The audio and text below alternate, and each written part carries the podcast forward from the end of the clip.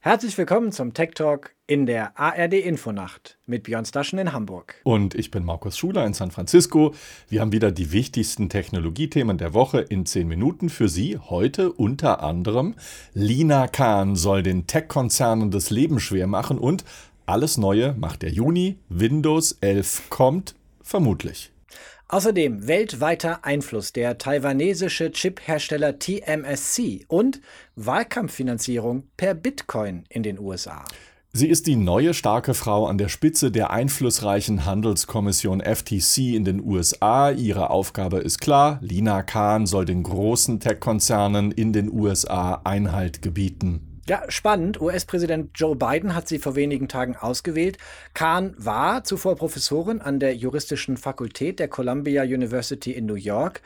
Die Expertin Markus für Wettbewerbsrecht ist vergleichsweise jung. Sie ist erst 32 Jahre alt und damit auch die jüngste Chefin in der Geschichte der FTC. Auf Twitter schrieb Kahn nach ihrer Ernennung, der Kongress habe die FTC geschaffen, um fairen Wettbewerb und Verbraucher, Arbeiter und ehrliche Unternehmer zu schützen vor unfairen und irreführenden Geschäftspraktiken.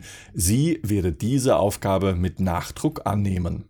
2017 hatte Kahn als Jurastudentin der Universität Yale mit ihrem Aufsatz Amazons Antitrust Paradox für Aufmerksamkeit gesorgt. Sie war daran beteiligt, die Grundlagen zu legen für einen neuen Blick auf das Wettbewerbsrecht jenseits des Einflusses der Marktdominanz großer Unternehmen auf Verbraucherpreise, Markus. 2019 und 2020 hat sie bereits im Hintergrund die Fäden gezogen als juristische Beraterin einer kartellrechtlichen Expertengruppe im US-Repräsentantenhaus. Ihre Hinweise haben bei der Untersuchung der Marktmacht von Google, Amazon, Apple und Facebook eine wichtige Rolle gespielt. Die FTC kümmert sich um den Schutz des Wettbewerbs, der Verbraucherinteressen und der digitalen Daten der US-Bürger. Und die Ernennung Kahns, Markus, ist durchaus ein Signal, denn im Silicon Valley wird sie gefürchtet und bewundert gleichermaßen. In Washington ist Kahn geschätzt und respektiert von Demokraten wie Republikaner. Die Hoffnungen in sie sind groß. Sie soll dafür sorgen, eine Mammutaufgabe, die immer weiter ausufernde Macht der großen Tech-Konzerne zu begrenzen. Politiker beider Parteien in Washington wollen das mit Hilfe neuer Gesetze erreichen. Kahn soll aber auch helfen, mit ihrer Behörde den Tech-Unternehmen das Leben schwer zu machen. So viel ist sicher, den Namen Lina Kahn wird man sich auch in Europa gut merken müssen. Themenwechsel, Björn. Microsoft lädt Ende der Woche zu einer Produktpräsentation ein und wir vermuten alle, das Softwareunternehmen wird uns die neue Version von Windows zeigen, nämlich Windows 11. Es gibt seit Wochen geleakte Versionen im Netz, sogar schon die ersten Leistungstests und erste Videos davon, wie Windows 11 aussehen wird. Windows gleicht sich immer mehr seinem Konkurrenten aus Kalifornien, Mac OS von Apple an. In der Benutzerführung sind jetzt der Startknopf von Windows sowie die wichtigsten Programme in der unteren Bildschirmleiste Leiste mittig angeordnet. Das neue Windows 11 sieht sehr viel gefälliger aus als sein Vorgänger. Klickt man auf das Startmenü, dann öffnet sich ein Kasten mit, hört, hört, abgerundeten Ecken. Wow, die Logos der einzelnen Programme sind weiter voneinander entfernt. Sie sind jetzt deutlich detailreicher designt. Es sieht alles ein bisschen luftiger, deutlich aufgeräumter aus, Markus, als Windows 10, das ja auch schon sechs Jahre alt ist. Und auch einen neuen Sound hat sich Windows zugelegt.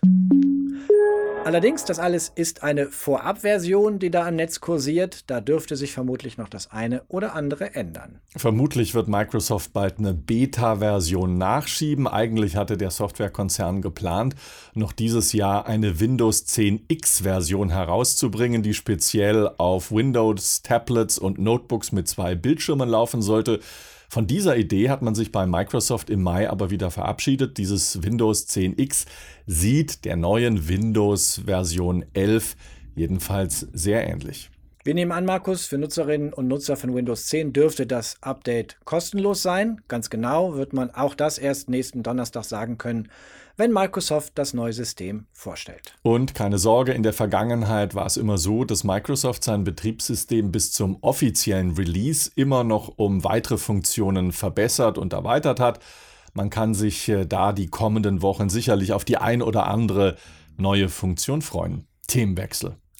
Seit Wochen, Markus, ist es enorm schwierig, an die neuesten Modelle der Grafikkarten von Nvidia oder AMD zu kommen. Der Grund, seit Ausbruch der Pandemie herrscht ein großer Mangel an Chips für diese Karten. Vor allem der taiwanesische Hersteller TSMC ist mit seinen Chips in enorm vielen Geräten vertreten. Die Taiwan Semiconductor Manufacturing Company oder kurz TSMC stellt hochkomplizierte Chips sowie recht einfache Bauteile her.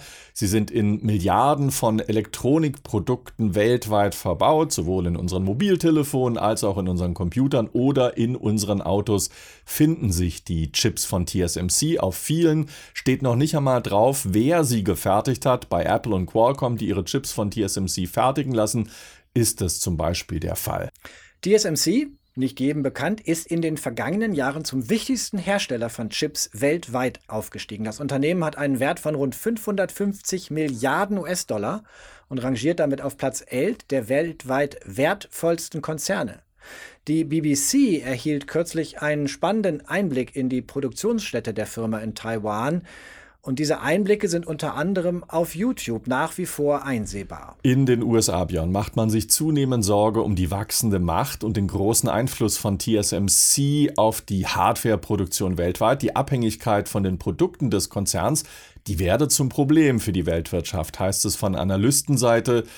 Zum Vergleich ein paar Zahlen. 1990 kamen 37 Prozent aller weltweit produzierten Chips aus den US-Fabriken von Intel, Nvidia oder Qualcomm.